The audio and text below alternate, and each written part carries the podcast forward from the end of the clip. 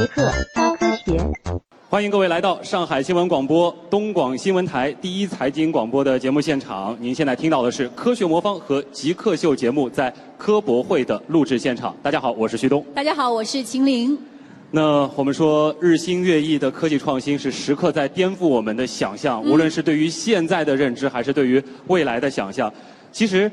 到二零三零年的时候，我们的世界会变成怎样？虽然看看只有十几年的时间了，十三年的时间了，但是可能会有翻天覆地、日新月异的变化。对，每每来到科博会这样子的大型的科普展会，看到那么多的展台，其实都在呈现自己非常强的这种科技产品的时候，没错，我们也会畅想未来它到底会怎样啊？是的。所以今天呢，我们就会在。新的科技与商业机会的这样子的一个契机节点上，我们来探讨如何与未来连接，如何与未来对话。是的，那由上海市科技党委、市科委、团市委、上海科技馆、市科学学所共同指导，市科技团工委、市科技系统文明办、中科院青促会上海分会、嘉定团区委。造就联合举办的创新预见未来活动，面向二零三零年，畅想科技热点以及与经济社会文化融合发展的趋势和愿景，从科技前瞻应用场景、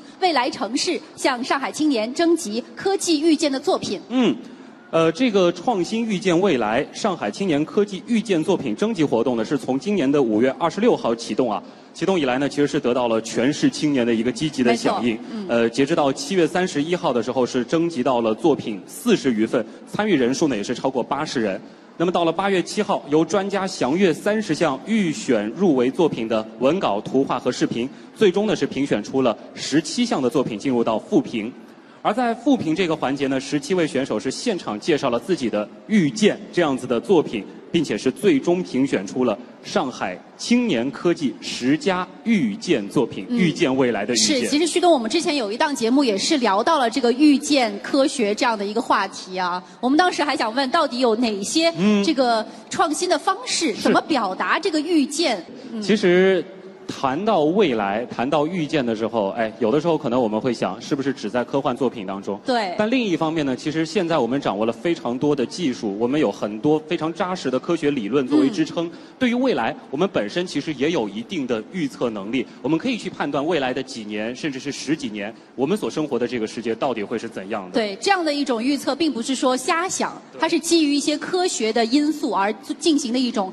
呃，预测是，嗯，所以呢，在今天稍后的时间呢，我们就会请出四位啊，这一次的这个十佳预见作品的代表，来和大家分享一下他们所预见的未来到底是怎样的。是的，那首先啊，我们现场邀请到的是两位十佳预见作品的代表，来和大家来介绍一下他们是如何来预见未来的。是我们首先欢迎的是叶水颂啊，他是。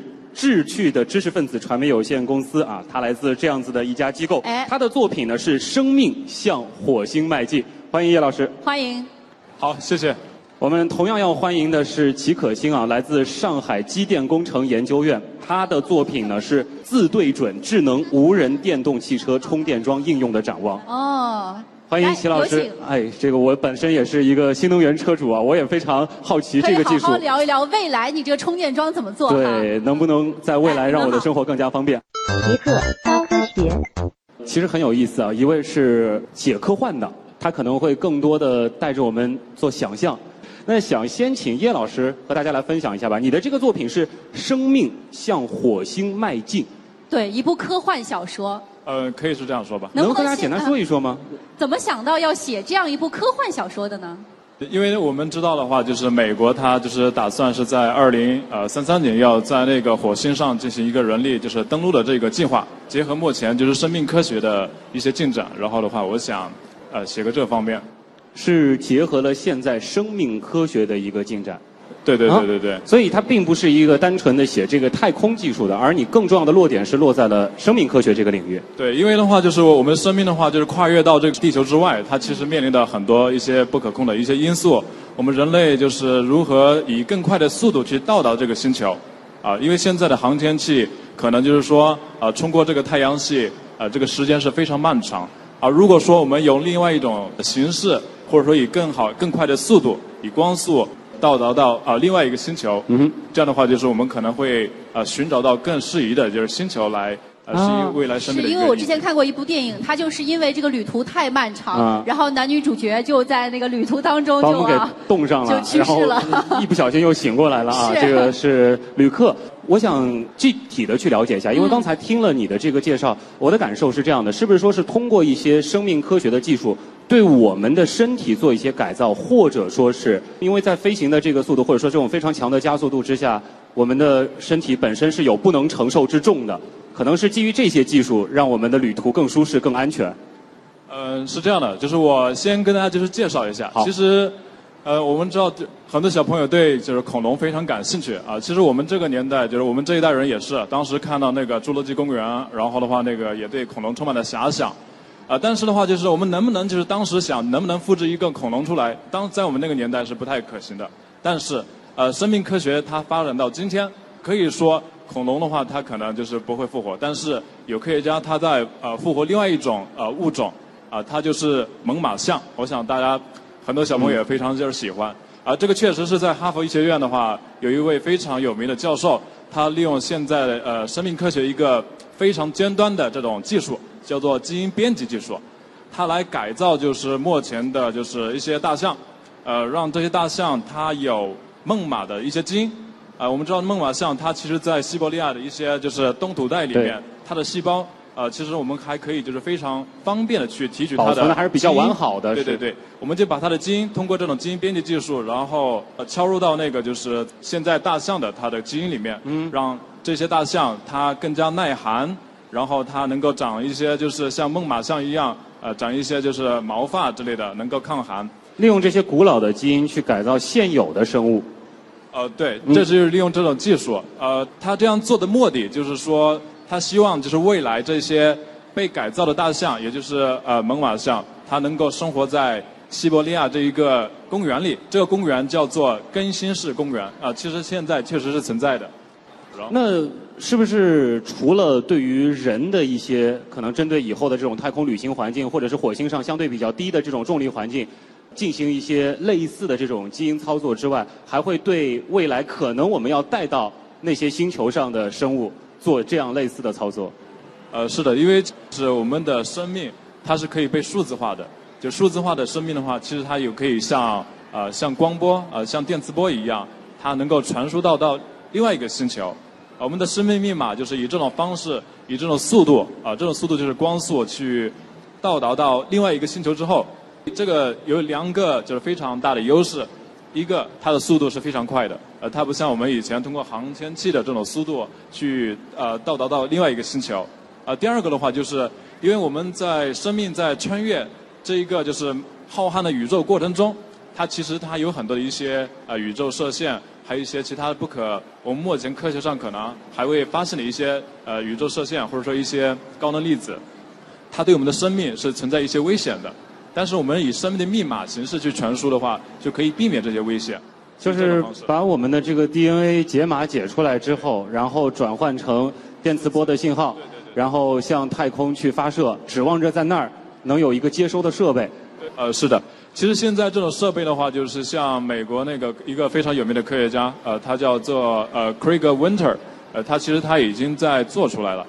从左边它是一个数字的形式，在中间是这台机器，呃，右边出来的话就是一个生命啊。当然我要打一个引号啊，它是一个生命大分子，但是它不是完全意义上的生命。当然离呃现实中的就是生命的话，就是因为我们现在科学对生命的了解还是有很多未知，对，所以说它只能说是一个生命大分子。在未来，也许这个机器它可能会构造更加复杂之后，也许可能形成成非常简单的生命。的确，现在就是说，可能你很多的这个畅想还是停留在科幻层面的，因为我看就是说，我们开始是要面向二零三零，那你觉得到二零三零，我们的这些技术能够实现到哪一个程度？因为我看你还是比较保守的，题目是生命向火星迈进。但是我看你刚刚表述的很多，这起码是超过比邻星的范围了，对不对？我想，二零三零就是年的话，就是我们想，就是现在其实利用基因编辑技术来，呃，比方说它可以制造一些简单的生命吧，生命体。其实这样的话，就是它可能会更加方便，就是人工合成一些生命体，这也是非常方便的，就利用基因编辑技术。第二个的话，就是我们可以利用这个技术去治疗一些疾病，啊、包括一些癌症啊，或者说我们呃一些遗传疾病，这个是有可能的。嗯，好，刚刚是脑洞的非常的过瘾啊。是哎，接下来我们回到稍稍现实一点的这个技术啊，这是来自齐可欣老师了。你的作品呢是自对准智能无人电动汽车充电桩应用展望，其实很酷，因为我其实就遇到这个问题，我是新能源车嘛，嗯然后回去充电的时候。其实挺麻烦的，还要去开那个箱子，把这个线拔出来插上去。对每次想能不充电，就是稍微就能省一次是省一次。然后在一些科幻作品当中，其实也看到过有一些这种智能的加油或者是这种充电的设备，它是会自己一根绳子就这样子竖起来，像蛇一样，然后对对准那个插口。你想的就是这样的技术。对，就是呃，我们这个项目其实也是基于看到过这样一个作品，包括我们平时生活中遇到的一些问题，然后才突发奇想想到的这样一个东西。就是我们其实也是立足于平时我们生活中，就是像您一样，然后去用电动汽车充电，就发现这个固定式的充电桩对我这个电动汽车的使用来说，就是太不便利了。然后会会觉得就是至少，尤其像我这样的一个新手女司机来说，那我可能在买电动汽车的时候，我就要考虑，就是如果这个充电桩的问题，我可能就会放弃电动汽车的选择。对我觉得这样一个电呃充电桩这样一个不便利，就是它作为一个新能源汽车的一个配套周边来说，也会制约新能源汽车的一个推广。所以我们想的就是说，呃，我选择一种自动化的、不需要人的，让充电桩来适应我的，我直接走了车之后就可以走了，其他的事情都由它来完成这样一个项目。哦，这个过程的话，其实不仅仅是说我充电的这个电线，它得像一个蛇一样，能够自己找到那个插口，包括我车子的这个插口本身的这些东西，它也都要自动化。对我们这个项目，其实呃，整个流程大概是这样的，就是嗯我整个汽车，因为现在新能源汽车它的充电口位置还是没有统一下来的，对就是有左侧的，有后侧，有右侧的。那我可能在停车位的固定停车位上面，首先设置一个装置来扫描我这个充电口的位置。哦。这样一个大体定位，然后我再去给我的那个充电装置下指令，让它去走到我这一面的车身面，然后车身面之后，我再去完成我机械臂的展开，就我充电的这个装置的机械手臂的展开，然后等到展开之后，我再去识别我这个充电口的具体位置，然后自动对插，是这样一个。哎其实我有个问题，刚才这位老师他说的，他是用一种文学作品的方式来展现的哈。那你们这个是用什么样的方式来呈现的？我们这个就是目前来说还是在一个就是方案论证的阶阶段，然后我这个项目申报的时候也做出了一个大体的一个方案模型来提交。后续在那个呃展板上可以看到我们这个组图，包括一个一些应用场景的一个图片。哦，你们本身是一个什么样的团队呢？我是上海机电工程研究所嘛，然后我们隶属于航天的。就我们这边，就大家可能包括刚才那个项目，然后就大家可能觉得火星探测呀，然后包括火箭呀，然后包括什么机构对接、空间机构对接这种属于航天。其实还有一个领域，就是我们这个领域就是做武器系统的。啊因为我们武器系统涉密的东西比较多，所以可能对外的宣传不是很广。我们本身就是做防空导弹武器系统的一个发射装置的，就是有很多，比如说伺服机构的驱动呀，然后对目标的一个识别、搜索呀，其实都是平时我们已经应用到的技术了。然后我们也是想把这些技术，就是转化到这个充电桩上面。啊，转到这个民用，对而且的确，其实比如说我们能够想到的这个，哎，制导。或者说它类似的这样子的一些对于视觉的这种识别，对对这种精准的定位以及这种非常精细的这个电机它的一个操控，对。感觉好像都是你们已经现有成熟的技术了。对，因为我们就是现在航天也是在适应，就是上海市市政府的一个需求，嗯就是在大力的做那个军民融合的这一些活动。然后我们就是今年像这个预见未来的项目，我们也是有好多已经就是比较成型的一些方案的那个项目已经入选到这个活动中了。就是因为我们之前前期就是有好多项目参加了一个这样军民融合的一个转化，所以就是可能有一些技术储备。啊，呃，能再聊一聊你这个作品的一个一些细节的东西吗？我这个充电桩就是呃外形，它撤收了之后，它就是有点像我们类似于我们现在的扫地机器人，就是一个呃自动运行的一个，目前来看是圆形的，但是我可能对未来的转化，我觉得尤其是女性的需求，它可能会有一些工业设计在里面的，啊就是可以个性化定制它的一个形状，然后。我们目前的方案还是基于有源的一个充电的方式，就是我可能会要在某些的那个充电的场合设置一些它的运行轨道，然后由它在预定的运行轨道中来满足那个车的车的一个就是停靠的位置。嗯，呃，因为目前的充电桩我看。大部分都是一对一的充电，或者是顶多是一对二的充电。但我们这个呢，如果它预定轨道的设计合理，我们其实一个充电桩是可以满足一排车位的一个这样的一个需求的。就是共享。对，这样的话就是可以解决，因为我之前就是也了解过充电桩这个行业，然后充电桩这个行业就是目前运行成本其实都是在不使用它的时候的一个资源浪费上面。然后我就想，如果我们打破这种一对一的形式的话，可能在资源浪费这个上面就可以解决这个问题了。嗯，而且很多家里这个停车位有啊不方便放停充电桩的，其实也是个特别好的一个发明。就是说，我听你的描述，我现在想象出来的可能是这样子的一个场景，就是说这些充电桩它的这个插座，包括那个线本身还是现有的这个技术，对但是你们有了一个类似于机器人一样的装置，装置对它可以自己走到沿着轨道来运行。预定的这个位置去取这个插座，然后到对应的车再把这个插座插到车上的电源口去。对。哎，这等于就是一个自动充电的停车场的一个管家。对这个机器管家他来把这些所有后续的充电的事情全部完成。对，然后这一个设备就是我觉得以后未来就是有一个场景是必须要应用到它的，就是呃现在的那种现代化的停车场就多层的，就是你不可能靠人为去给它充电。然后还有就是那种我看国外已经放出来的录像，就是那种堆垛式的停车场，就是停到停车位之后是全流水线化的，然后他不知道把车去停到哪个位置，人也不可能进去去给他充电的。这个场景下面可能就需要这样一个无人操作的这样一个充电桩去找汽车的位置，啊然后完成这个充电形式。哎，因为我们今天回到我们的主题啊，预见未来，我们预见的是二零三零年的未来。但是我听你刚才的这个技术，包括对你们团队的这个初步的了解之后，我觉得要不了到二零三零年，你们就能把这个初步的东西给实现出来了吧你？们有预计这我们也个时间会尽力的点吗？是预计几年差不多能把这个东西落地呃，之前我们有预计过，就 是如果是这种有源的，然后初步的一个应用的话，就是做这个设备的试用期的话，可能是三到五年就可以了。然后我们可能还会在试用过程中，然后不断的去反复修正它的一个需求。嗯。然后这样的话，可能迭代下来大概十年左右，哦就是可能也有一个比较成熟的一个东西。还有一个小问题，往远一点，因为其实我自己是做科技新闻的，然后经常也会报道。呃，国外有一些团队，他们现在其实可能会考虑的是无线充电技术。对那你会觉得你们团队这样子做的东西，有可能当你们做出来的时候，其他的车全无线充电了吗？目前来看，宝马的电动汽车，他们其实一直在研究这种无线充电的那个模式。嗯然后我们这个其实也有一种预判，就是我以后可能会往无线充电的这个东西来发展。但无线充电设备呢，其实。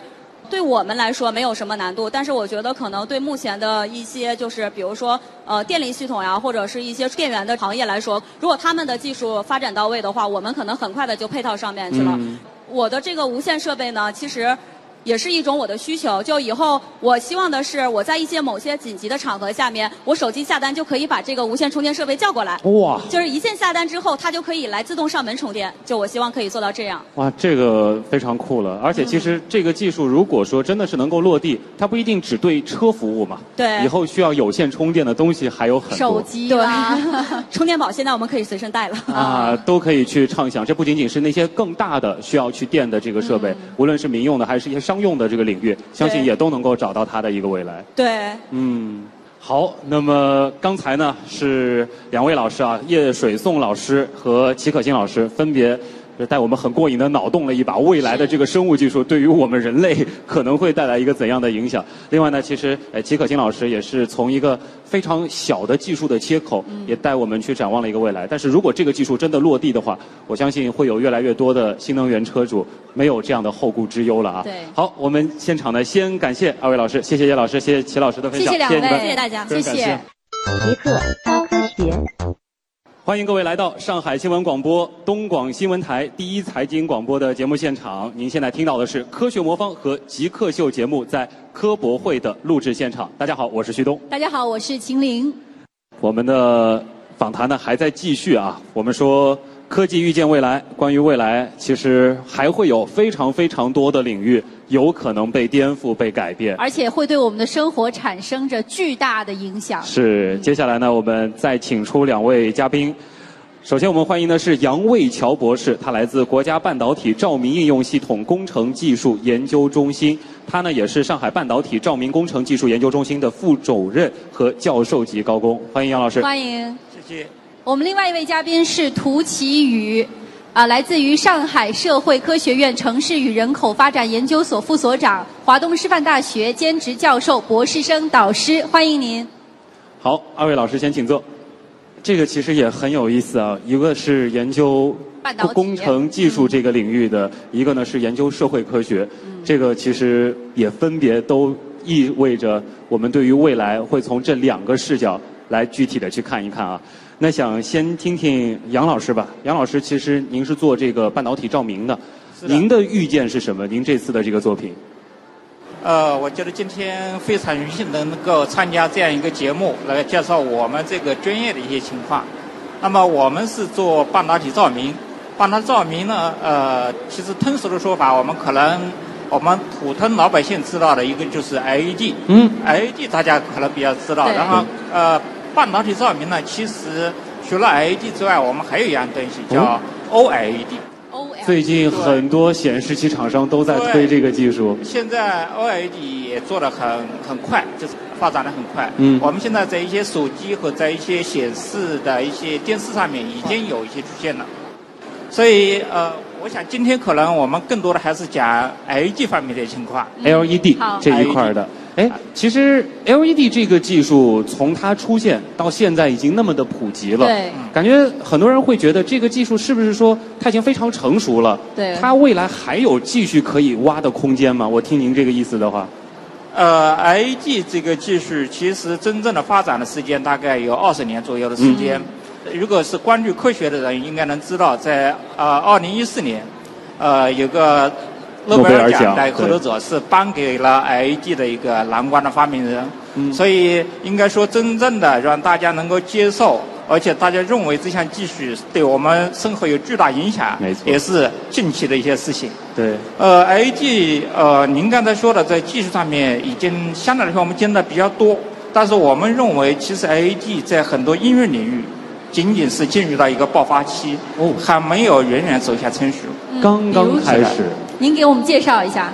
呃，这样，它在 LED 呢，从技术的一个发展的来说，呃，我们目前 LED 有个指标，就是照明的一个指标。嗯。呃，我们说每瓦的电能够产生多少的光？对那么目前能够做到一百二到一百五十流明每瓦。嗯，那么这个数字其实相对于我们传统的照明来说，已经相当高了。非常厉害了。呃，我们传统的照明，我举几个数字对比一下。那么我们常用的白炽灯，啊、每瓦的光效大概是十到十五流明。哇，那么 LED 是它的十倍。十倍啊！呃，我们家庭在用的节能灯，嗯节能灯、日光灯大概是六十到八十流明每瓦，所以它也是它的一倍。呃，那么从这个指标上来说，我们已经远远领先于现在我们通常见到的光源。但是从我们理论上来预测，啊、LED 最终的指标可以达到四百流明每瓦。还有三到四倍的空间可挖对，。还有两倍的空间。当然，这是一个理论的数字，嗯但是我们认为最终走向实用化的一个数字，应该在两百五到三百流米是完全有可能的。嗯因为这个是涉及到一个材料和性价比的问题了。嗯就是商品化，你不可能是做一个极限的一个状态。对，所以这个是从技术层面上来说，我们还有很大的一个可挖掘的一个空间。那么从应用领域来说，其实我们大家目前更多的看到的是 LED 做一些花花绿绿的一些啊、景观、一些展示照，明这里就啊有的嗯是的。但是在照明领域，我们才刚刚开始进入。那么，呃，目前我们呃进入到照明领域的，我们叫一个替代率，就取代现有的一个照明的一个灯具，大概在目前在百分之二十左右。其实还有很多的家庭、很多的企业是的，还在使用 LED 之前的几代照明产品。是的，所以这也这里面我们在市场上面还有五倍左右的一个空间可挖哦在照明。对，那么除了照明之外，我们最近一直在说，我们 LED 也是一门科学，科学是需要和各个行业进行跨界的。没错。那么我们会向各个领域去延伸，比如像汽车，汽车的照明我们会用 LED 进行替代，比如像走向能源，呃，因为现在我们都强调一个高效的绿色的一个能源嘛，嗯那么这一块是一个巨大的一个市场。哦，所以还有一些医疗，我们说 LED 不仅仅是给我们提供一种光，可能还从另外一个角度来提供我们的一个心理的或者是一个情感的一个照明场景的一个需求。嗯这个其实可以跟大家再来谈一谈 LED 的优点，因为其实谈到 LED，我们首先可能知道的就是它非常非常的节能。是的除此之外，和其他的几代这种传统的电光源相比，它还有哪些优势呢？呃，一个是节能是非常好的，对。另外一点，我们就是说，现在呃，LED 在照明上面，我们也进入了一个新的阶段。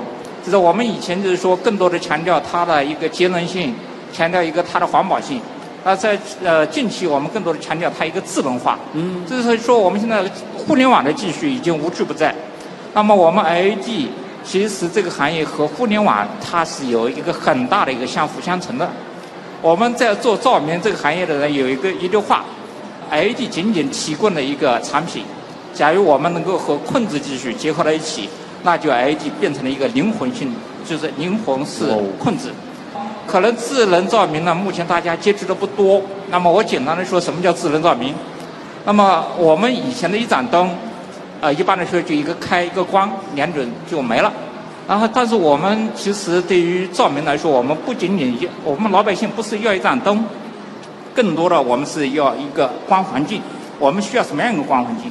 也许我的家庭，啊、我们呃，好比客厅、我们卧室或者是我们办公场所，它需要的光环境是不一样的。嗯。那么我们可以用一盏灯，通过呃控制的方式来实现各种各样的一个不同的场景。哦。所以 LED 灯它相对于不同的环境去可以产生不同的这样的大家需求的这样的光线。对，对您说的这个就是我们最近非常强调的一个叫按需照明，啊，按照我们需求来设置我们的照明的一个需求。所谓它的这个冷一点，或者是暖一点，或者说它的这个波长是往蓝的偏还是往红的偏，是这个其实，在心理学、在脑科学领域，它还有一些研究可以支持，能够让我们更兴奋或者是更安逸。这就跟您刚刚说的在医用当中会用到和对于心情的这样的一个调节也有关，是不是？是的，嗯甚至我们在做一些场景，呃，一些家庭儿童房，我们是怎么去布置它的光的一个照度和布置它的一个光的一个色温呃那个颜色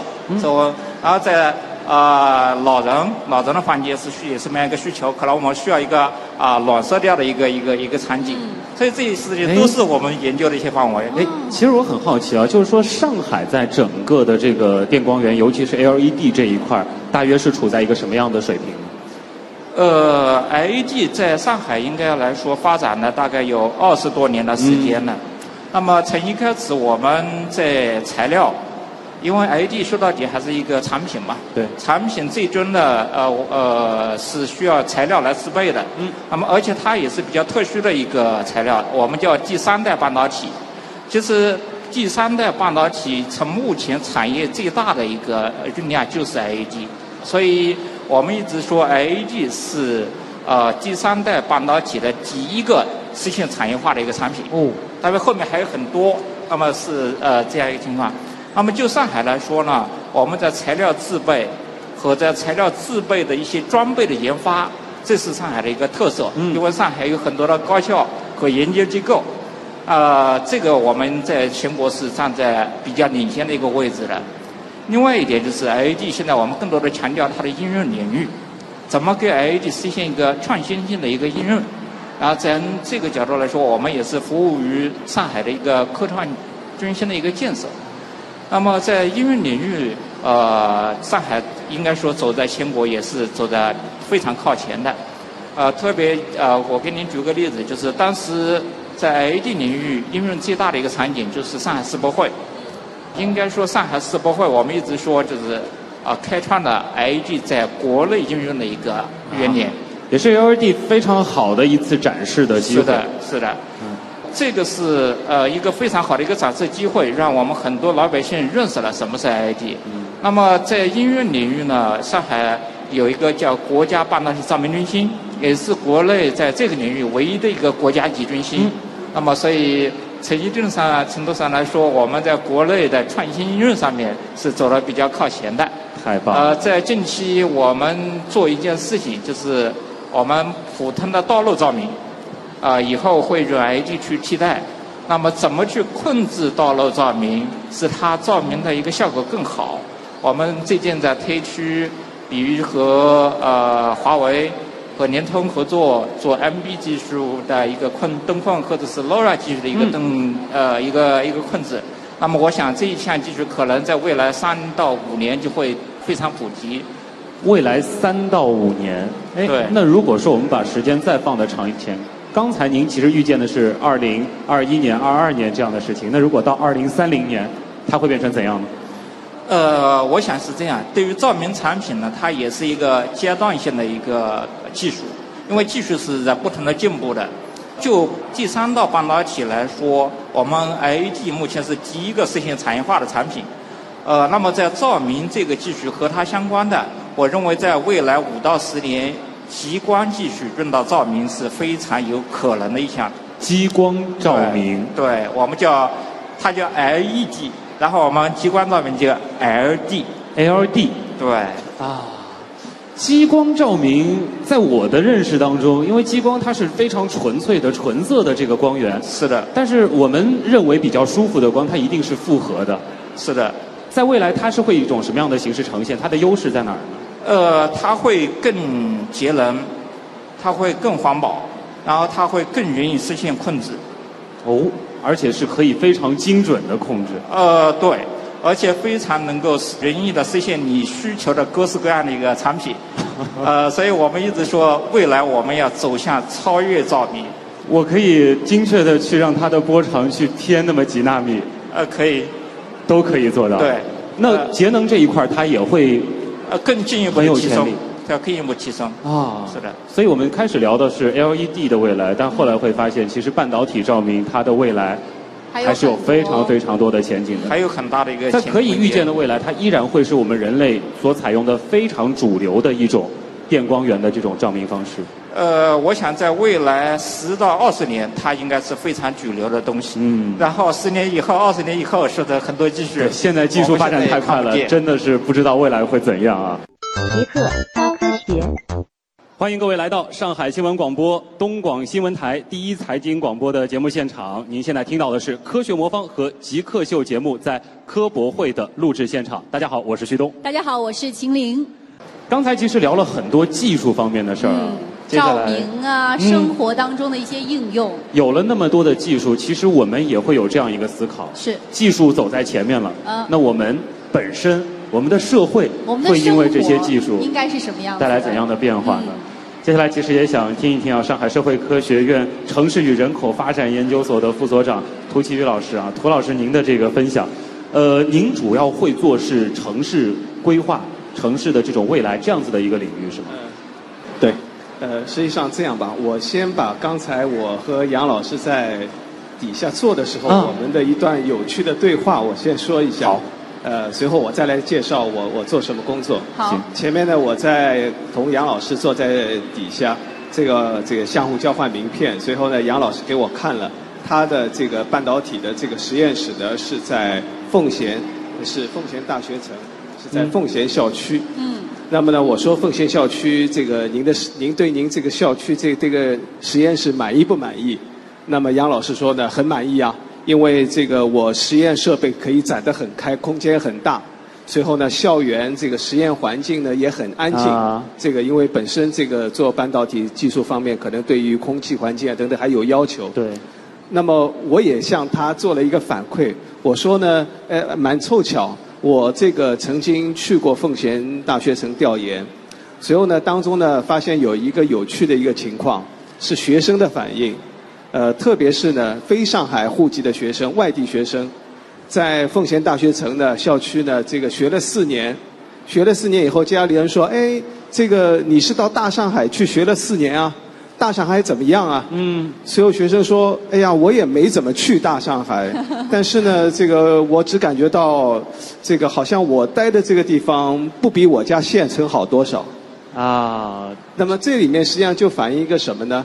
这个呃，第一，对于科学研究来讲，呃，有相当部分科学研究，它的确需要一个安静的对这个能够专注的一个环境。但同时呢，我们如果看看一个整个城市的创新的话，哎，我们就要关注除了这个以外，创新要扩散。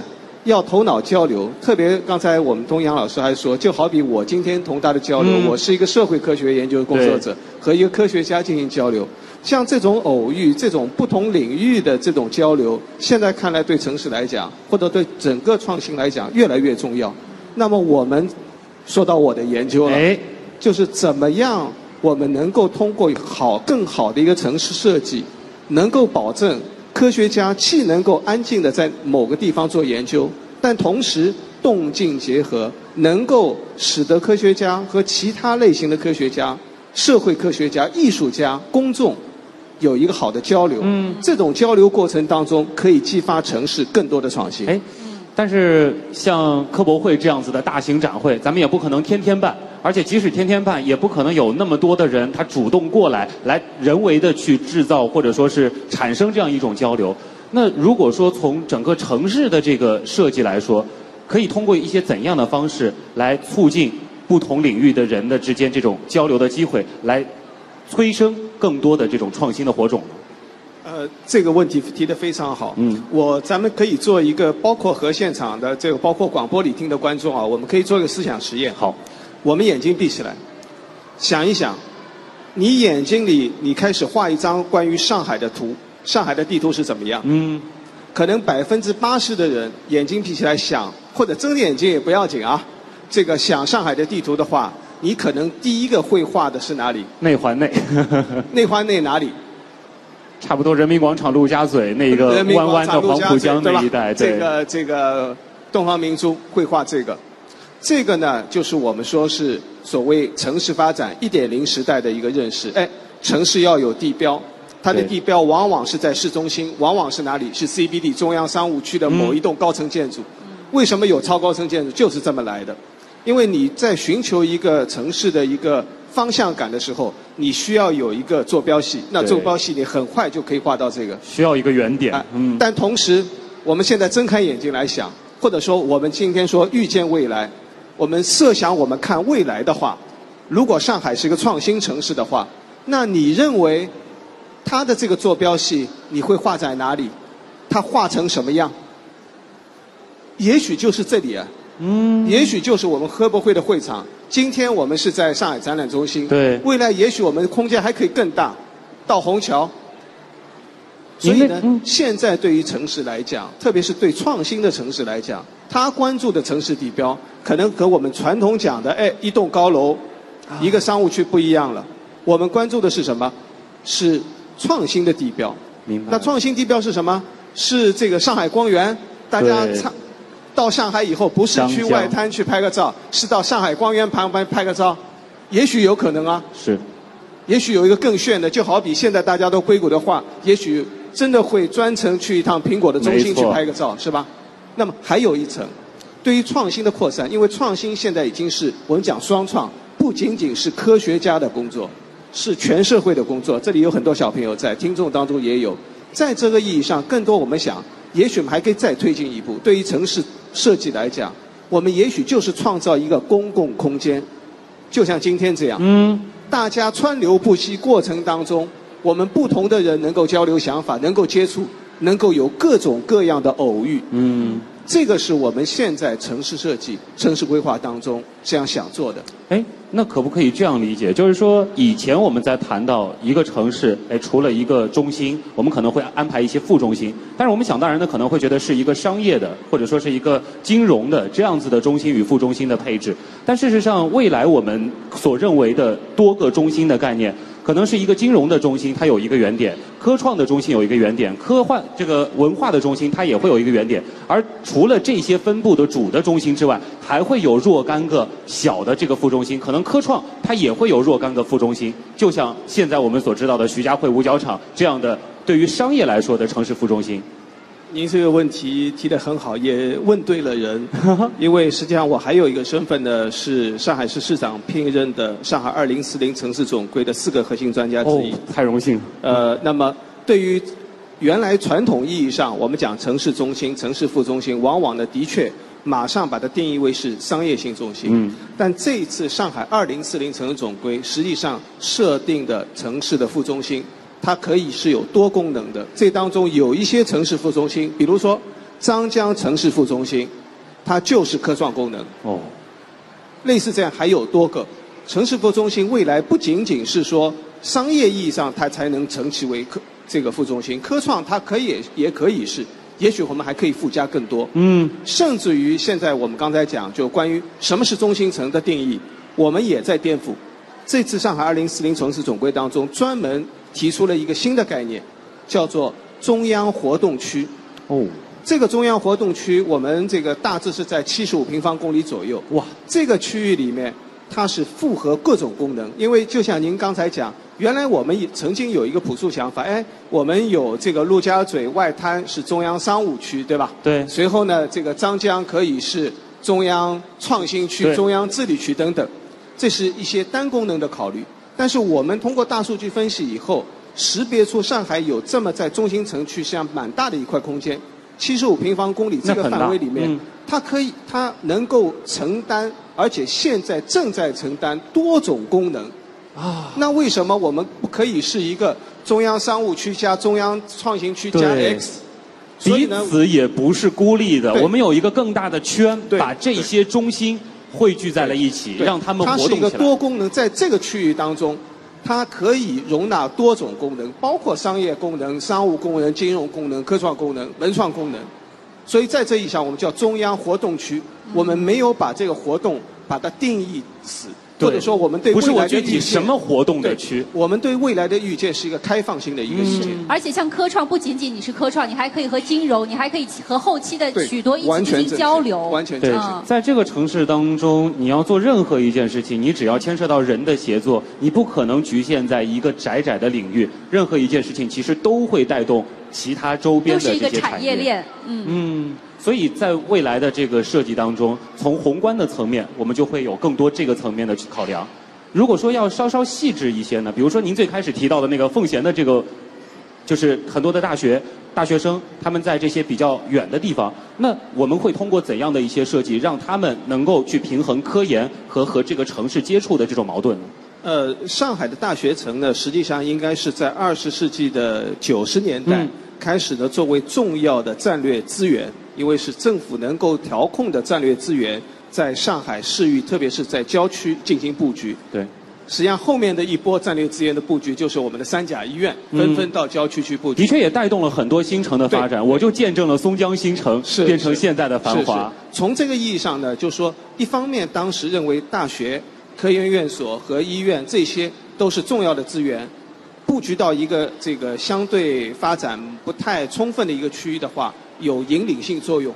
那么现在来看呢，更多是怎么样做好当地对它的响应。嗯这些机构的注入一定是对当地的发展有重大推动的，但同时当地的发展能不能更多的结合上去？也许我们未来的大学城都是开放式的，不需要是封闭式的。如果这样方面做好的话，那可能就不存在说一个啊外地学生在上海的这样一个遗憾了。他可能就会觉得我的奉献就是个大奉献，是吧？这个不仅仅说，因为很多的校学校其实也是有这个市区的校区嗯和在这个郊区的这个校区，然后学校和学校很多其实都是以大学城或者是有一个聚集的这种情况，彼此之间门会变得更加的这个开放，然后市区和郊区之间也会有更多的这种联系。我们也会主动创造一些机会，让他们产生更多的交集。当然，与此配套的，其实我们也看到上海非常多的这个轨道交通，这样子越来越多的去沟通城市和这个郊区这样子的一些通道，其实也都在逐渐逐渐的变得更加的密集。今天我们是预测二零三零年，嗯但是刚才其实涂老师就已经提到了二零四零年。是啊比我们更往后预测了十年那啊。稍稍带一点畅想吧。您觉得到了二零四零年，我们所生活的这座城市，我们会变成怎样？未来的上海之城是什么样的？